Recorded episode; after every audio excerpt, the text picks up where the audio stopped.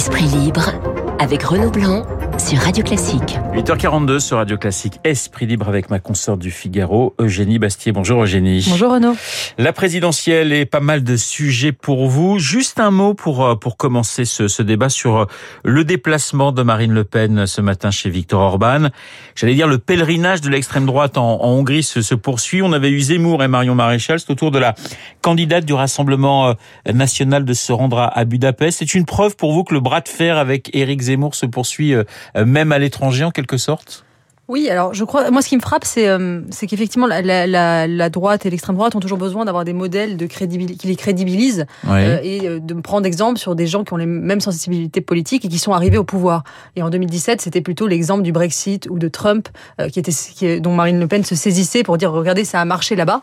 Et, et là on est on est contrairement à 2017, elle ne regarde plus vers vers vers les États-Unis ou l'Angleterre, mais elle regarde effectivement à l'est vers la Hongrie et la Pologne parce que ce sont des pays qui effectivement euh, montre non pas une volonté de sortir de l'Union européenne, une sorte de Frexit ou euh, qui serait une, une répétition du, du, Brexit, mais une volonté de subvertir à l'intérieur de l'Union européenne. Et, et c'est ce déplacement, je trouve, euh, politiquement est très intéressant. C'est-à-dire qu'on est plus tant sur la question monétaire, la question de l'euro que Marine Le Pen a complètement abandonné, oui. que sur la question du droit, la question juridique et le rapport aux normes de l'Union européenne, et notamment de la primauté du droit européen sur les législations nationales, qui est au cœur du bras de fer que, que font euh, euh, la Pologne et la Hongrie par rapport à l'Union européenne. C'est ça qui intéresse Marine Le Pen ou Éric Zemmour euh, dans la Hongrie, c'est ce rapport au droit euh, et cette, cette idée qu'il faut engager un bras de fer avec euh, la primauté du droit européen pour pouvoir agir concrètement et mettre en œuvre finalement leur programme. Donc là, on est sur quelque chose qui, qui est structurant parce que euh, Marine Le Pen et Éric Zemmour savent très bien que s'ils n'engagent pas ce bras de fer avec l'Union européenne,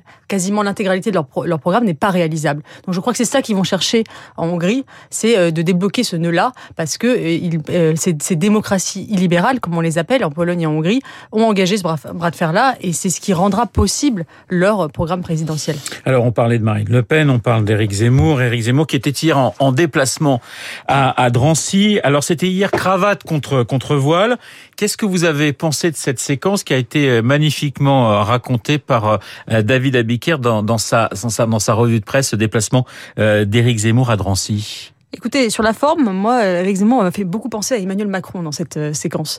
Euh, sur la forme Sur la forme, évidemment. C'est-à-dire ouais. l'idée de, de la confrontation directe avec la foule, on le voit, Emmanuel Macron adore faire ça, aller parler aux gens avec un langage très cru, très direct. On se souvient, aller traverser la rue si vous voulez trouver du boulot. Là, c'est enlever votre voile. Je trouve qu'il y, a quelque chose, pour moi, il y a que Emmanuel Macron et Éric Zemmour qui sont dans le jeu politique actuel capables de faire ça, notamment d'aller rencontrer une foule plutôt hostile, que ce soit par exemple Emmanuel Macron qui va à Whirlpool pendant l'entre-deux tours de la présidentielle, ou là Éric Zemmour qui va à Drancy parmi une population où il y a une forte proportion euh, de personnes issues de l'immigration, euh, et donc il va dans un milieu qui lui est pas forcément favorable et qui engage cette confrontation-là. Donc ça, c'est ma, première remarque. Je trouve que ça tranche avec euh, finalement la, la, langue politique. Euh, la langue de boîte politique, la, communication bien léchée, et, en cela, il ressemble euh, à Emmanuel Macron. Ensuite, ce que je remarque, c'est euh, j'ai regardé les commentaires horrifiés euh, d'une partie de la gauche euh, euh, suite à cette séquence et euh, avec un certain paternalisme d'ailleurs, parce que beaucoup de gens de gauche ont affirmé que cette femme s'était soumise à Éric Zemmour en, en, enlevant son voile, alors qu'elle le répète à plusieurs reprises elle le dit je décide d'enlever mon voile. On dit même d'ailleurs que la séquence, certains hein, disent que la séquence aurait été arrangée. Évidemment, on n'a absolument aucune preuve de, de, Voilà, je sais pas. Alors après, on combat beaucoup le conspirationnisme. Là, effectivement, il y a une forme de complotisme qui se met en œuvre en disant voilà, c'est Bolloré qui est derrière, ça a été organisé par Bolloré. Je ne crois pas. Moi, ça me, moi, j'ai trouvé que cet échange était plutôt spontané. D'ailleurs, il y avait plutôt une forme de dialogue euh, et de chacun finalement a fait un pas vers l'autre. Et je, ne, je n'ai pas du tout apprécié ce paternalisme de la gauche qui veut toujours voir justement une relation de domination, une relation coloniale, là où effectivement il y avait un, un échange. Et, et d'ailleurs, euh, je remarque que cette dame qui a enlevé son voile, elle s'est pris un torrent de menaces et d'injures de la part de personnes de sa communauté qui lui ont reproché justement d'avoir enlevé son voile. Donc on voit bien que c'est pas si simple que ça euh, de, de pouvoir enlever librement son voile dans, cette communauté. Et ensuite, ce qui m'a frappé, c'est, euh, et pour le coup, j'ai trouvé qu'Éric Zemmour se cachait derrière son petit doigt, c'est euh, l'emploi du mot laïcité euh, par Éric Zemmour qui a dit vous avez enlevé votre voile, et bien là, vous êtes dans la laïcité. Euh, je trouve que le mot de laïcité n'est pas approprié pour qualifier le fait de retirer son voile. Pour moi, le voile n'a pas grand-chose à voir avec la laïcité. Euh, c'est un peu se cacher derrière son petit doigt. Il, ça, a à voir avec les mœurs françaises. Et d'ailleurs, si on a interdit le voile à l'école en 2004, euh, puis la, burqa en, en 2011, c'est pas au nom de la laïcité à proprement parler, mais plus au nom d'une certaine conception des mœurs françaises, notamment l'égalité homme-femme. On considère qu'effectivement que les petites filles portent le voile est une atteinte à la liberté des femmes, et on considère que se masquer dans l'espace public est une atteinte finalement à la conception des mœurs françaises. Euh, et, donc je crois que ce cacher finalement ça m'a étonné en fait de, de la part d'Éric Zemmour de d'employer ce mot laïcité qui me semblait pas approprié. Après, euh, pour moi, la, question du voile si j'ai bien compris, Eric Zemmour voudrait son interdiction totale dans l'espace public. Moi, cette solution ne me paraît pas crédible ni réalisable parce qu'elle impliquerait de supprimer toutes les, tous, les, signes religieux dans, les, dans l'espace public pour pouvoir euh, légaliser une telle euh, loi et ça ne m'apparaît pas souhaitable.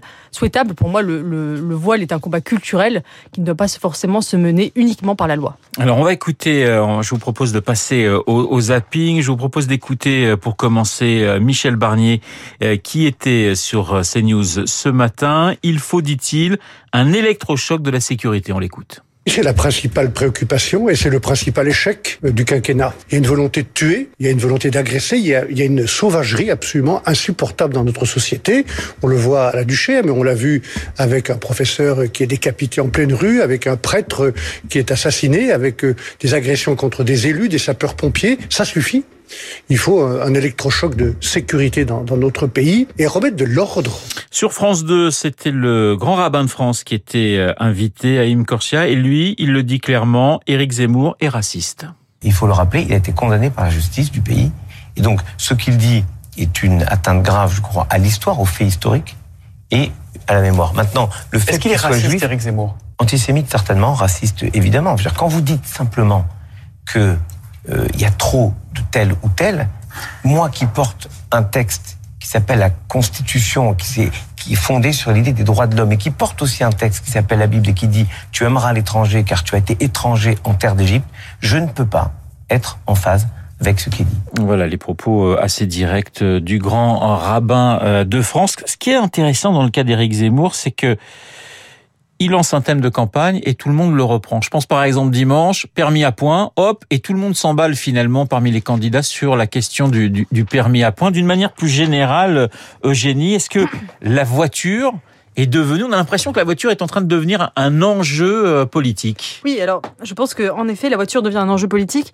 Alors il y a deux manières d'envisager la chose effectivement, quand Éric Zemmour veut supprimer le permis à points, je, je pense qu'il est dans la vieille logique euh, libérale, euh, celle que qu'avait déjà employée euh, Pompidou, vous savez, arrêter d'emmerder les Français. Ouais. Ça, c'est plutôt un topos assez classique euh, à droite, qui est de dire voilà, ça suffit, trop de normes, trop d'interdictions, laissons euh, confi confiance à la, à la, liberté, à l'individu. C'est finalement un, un, un, vieux topos. Mais plus globalement, effectivement, euh, on a on a une nouveauté par rapport justement à, à, cet enjeu qui était juste un enjeu de liberté.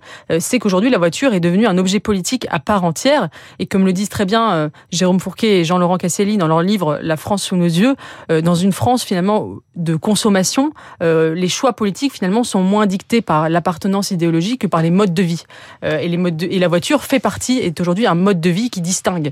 quand on pense par exemple que 85% des Français ont une voiture, mais seulement 35% des Parisiens, on voit bien qu'il y a là un clivage dans le mode de vie qui ne peut avoir que des répercussions politiques.